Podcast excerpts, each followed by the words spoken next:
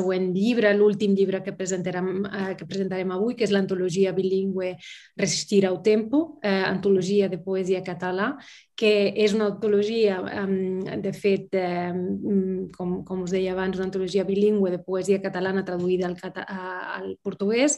Sortirà al juny a l'editora portuguesa Sirio i Albim i a mi fa, personalment també m'alegra molt poder saludar la, Ruta, la Rita Custodio, l'Àlex Tarradellas i en Sion Serra López, que són eh, companys que, que ja fa temps que ens coneixem també i que ens hem anat trobant en diferents moments.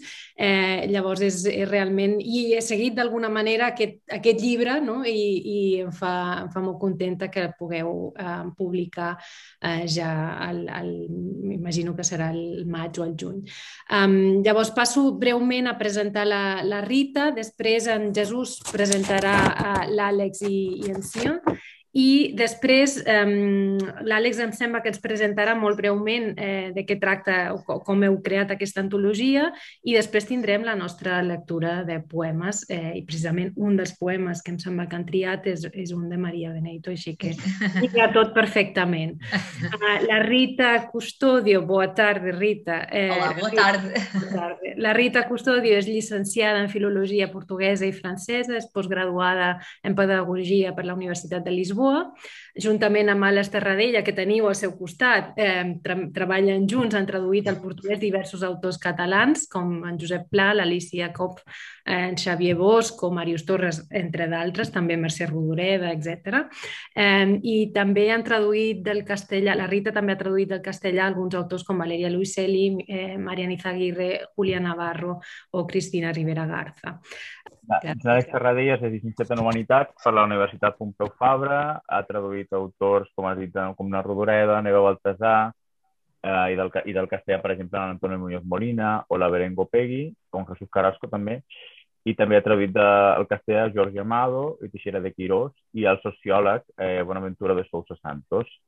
Combina la tasca de traductor amb la d'autor de llibres, de, de llibres i guies de viatges sobre Portugal. I en Sion Serra López és doctor en Humanitats per la Universitat Pompeu Fabra de Barcelona, és psicoanalista, lletrista, compositor, compositor i intèrpret i membre del Centre d'Estudis Comparatistes des del 2003. Ha traduït a Sofia Melo Breyer al català, els contes exemplars i fa molt poc El bosc i l'arbre i de poetes catalans al portuguès, entre els quals Carné, Riba, Rodoreda, Brossa o Manuel Forcano. Doncs, uh, hola, bona, bona tarda. Moltes gràcies per, per convidar-nos a tot l'equip de Play Ibéricos. I bé, la veritat és que ens fa molta il·lusió poder participar en, en aquest acte perquè uh, aquesta antologia, de fet, va començar, va néixer fa, fa cinc anys.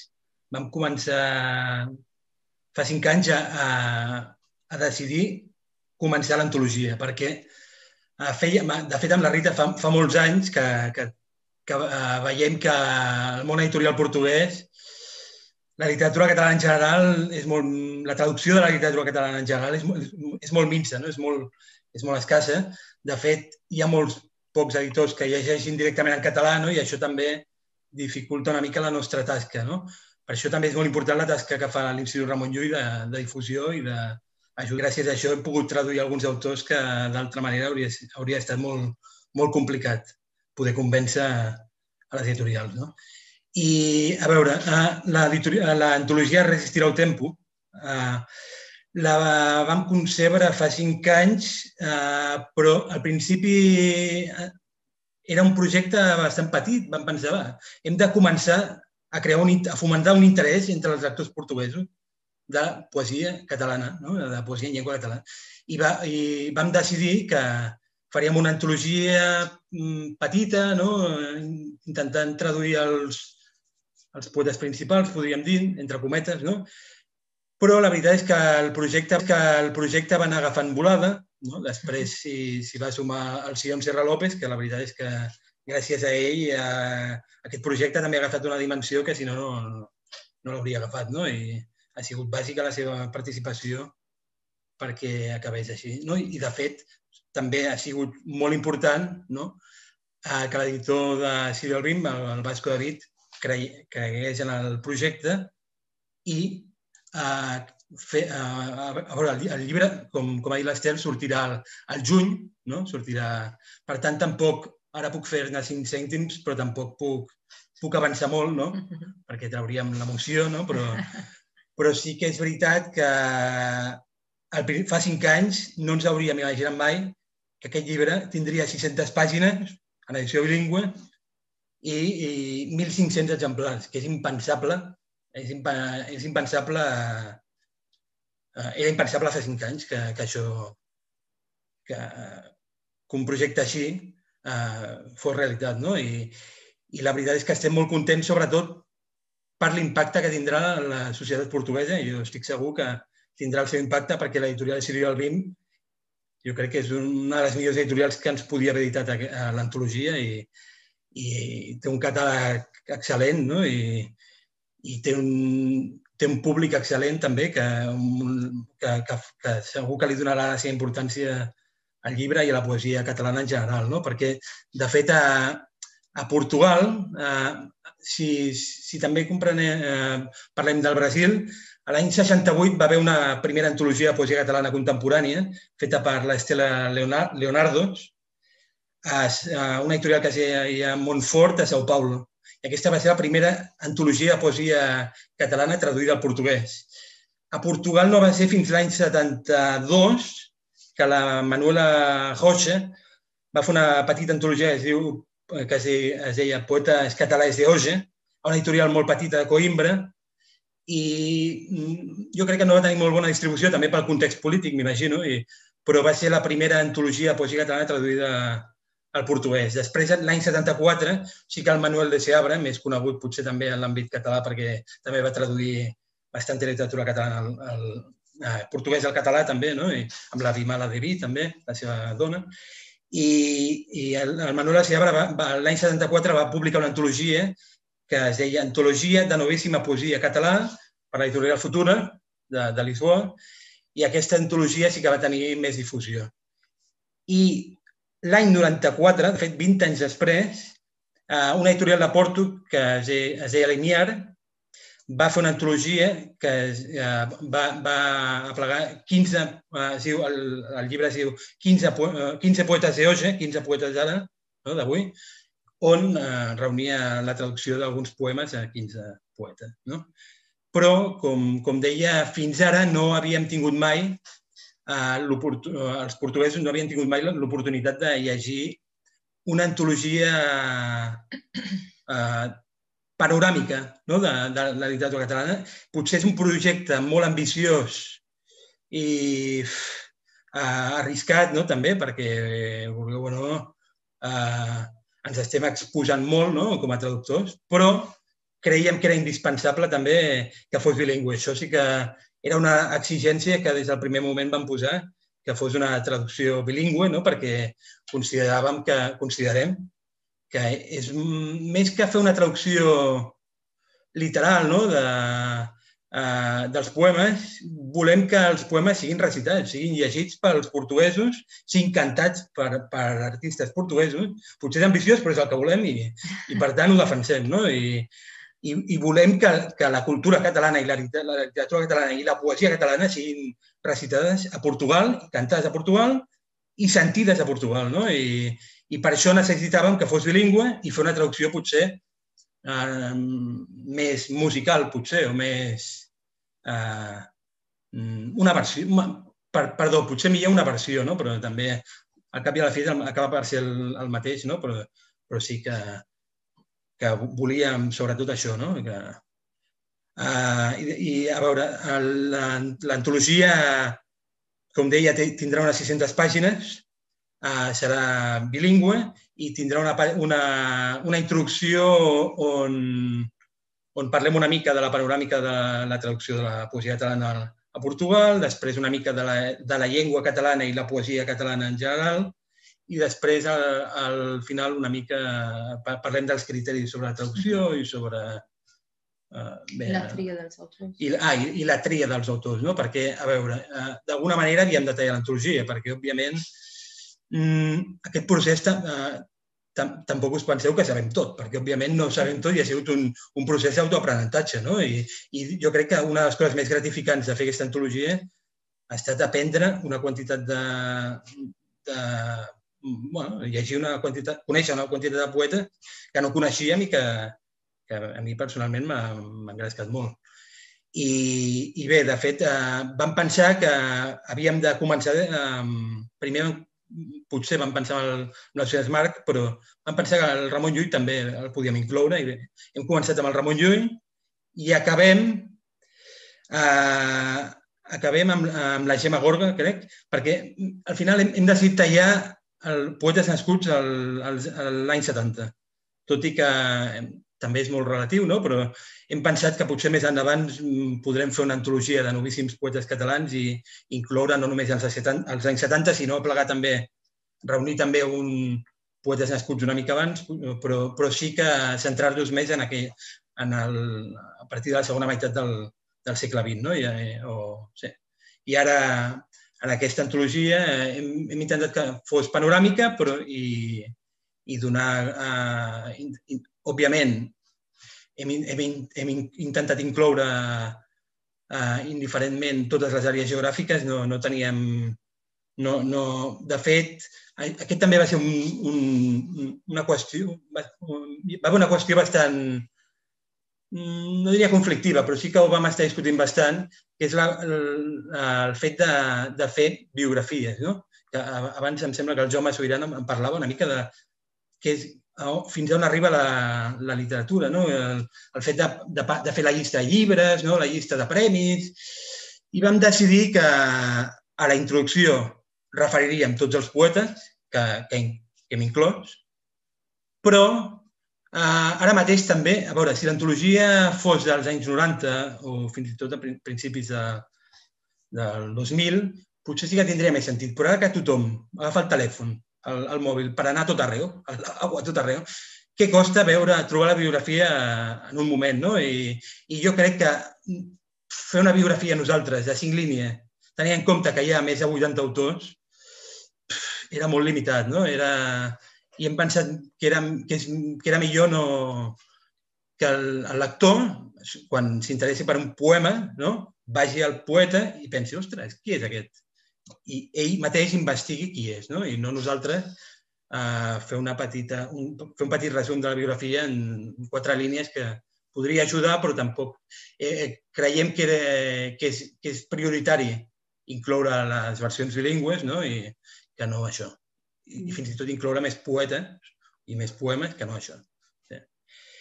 I no sé si ho he explicat tot o... I, de fet, ara hem, ens vau demanar que triéssim uns poemes per llegir. Exacte. M'ha fet molta gràcia per l'ajuda de la Maria Beneito, perquè, de fet, eh, serà una de les que triarem, que hem triat. Hem triat, en primer lloc, el, el Joan Margarit, perquè, bé, amb la Rita va, el vam traduir fa uns anys, vam traduir Casa de Misericòrdia, i, i, eh, que, i ens va... Eh, veure, li volem fer un petit homenatge que creiem que es mereix, no? I, per, eh, per tot el que ens ha donat, de fet. Mm.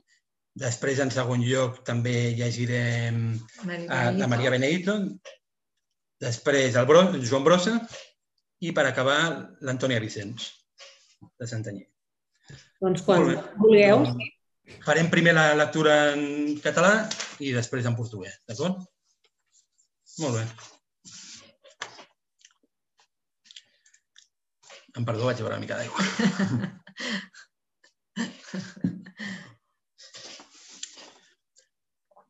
La llibertat. La llibertat és la raó de viure, dèiem somiadors d'estudiants. És la raó dels vells, matís de mare, la seva única esperança escèptica. La llibertat és un estrany viatge. Va començar en les places de toros amb cadires a la sorra en les primeres eleccions. És el perill de matinada al metro. Són els diaris al final del dia la llibertat és fer l'amor als parcs. La llibertat és quan comença l'alba en un dia de vaga general. És morir lliure, són les guerres mèdiques, les paraules república i civil, un rei sortint en tren cap a l'exili. La llibertat és una llibreria. Anar indocumentat, les cançons prohibides, una forma d'amor, la llibertat. Ara en portuguès. A liberdade. A liberdade é a razão de viver, dizíamos, estudantes sonhadores. É a razão dos velhos, matizamos hoje, a sua única esperança séptica. A liberdade é uma estranha viagem. Teve início nas praças de touros, com as cadeiras dispostas na areia, em dia de primeiras eleições. É o perigo no metro de madrugada. São os jornais quando o dia acaba. A liberdade é fazer amor nos parques. A liberdade é quando começa a alba numa jornada de greve geral. É morrer livre. São as guerras médicas, as palavras república e civil. Um rei rumo ao exílio num comboio. A liberdade é uma livraria. É andar sem documentos, as canções proibidas, uma forma de amor à liberdade. E ara elegirem Maria Benito. Um poema Sim? em sentiu bé? Sí. Uh, després de Soterrada la tendresa. Jo vinc d'un temps perdut, soc mare i filla de l'ombra omnipresent. Em fil d'aram tanca la intimitat que em fa una illa. Enllà del poder del plom, la por, la fam, temps del fred mossegant-li al foc la cua, temps d'arbres primitius i agres, del monstre vegetal, pell del món en l'aigua nua, blau tremolor ferit a fum per sostre, mare i filla, besàvia de la terra i encara en por de néixer i vençuda pel dinosaure groc de la desferra, per sempre mai pel temps perdut perduda. Molt bé, ara Maria Benito en portuguès. Depois de soterrada a ternura. Sou de um tempo perdido, mãe e filha da sombra omnipresente. Com arame, fecho a intimidade que me torna uma ilha. Para além do poder do chumbo, o medo, a fome. Tempo frio que ao fogo morde a cauda de árvores antigas e com agror do monstro vegetal. Pele do mundo em nua água, por teto fumo que fere azul tremor. Mãe, filha e bisavó da terra sou com medo de nascer ainda, que, vencida, o dinossauro jalne me tornou. Saque do tempo, para sempre perdida.